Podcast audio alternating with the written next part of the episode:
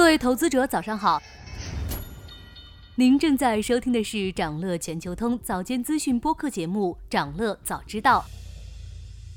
今天和大家聊聊亚马逊的三季报。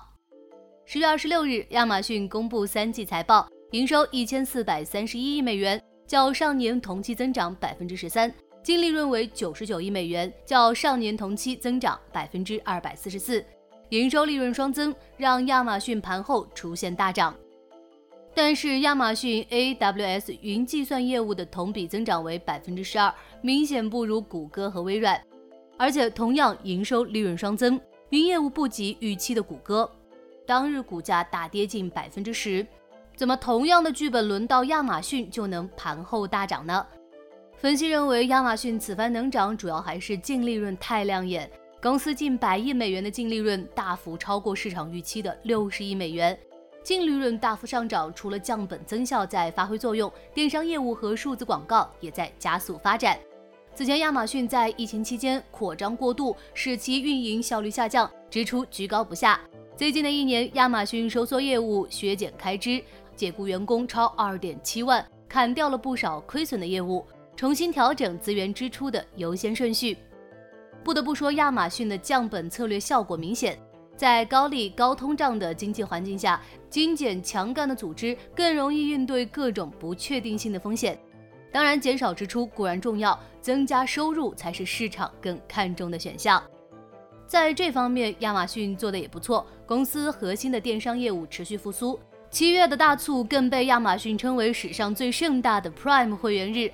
单季度第三方卖家服务净销售额三百四十三亿美元，同比增长百分之二十。和电商业务比起来，广告的表现更强劲。亚马逊三季度的广告收入同比飙升百分之二十六，超过了谷歌和 Meta 的增长。这主要是由于第三方卖家和大品牌增加了广告支出。种种因素的加持下，亚马逊的净利润远超预期。而且，即使是大家认为不及预期的 AWS 业务，也没有那么差。表面上看，亚马逊 AWS 的营收增长落后谷歌、微软一大截。但却结束了连续六个季度的营收增长放缓，而且 AWS 业务的营收利润达到七十亿美元，同比增速超百分之二十九，比预期多了十三亿美元，营业利润率超过百分之三十，是两年以来的最高水平。也就是说，AWS 业务仅仅是增速不及预期而已，但盈利能力却在提升。需要引起警惕的是，虽然亚马逊在云领域的市场份额仍领先于微软和谷歌，不过从本次财报三家云业务的增长速度看，亚马逊的市场份额可能有部分流失。深成式人工智能的狂热正在导致云计算工作负载更大，这对公共云供应商来说构成直接利好，同时也是另外两家市场份额反超亚马逊的机会。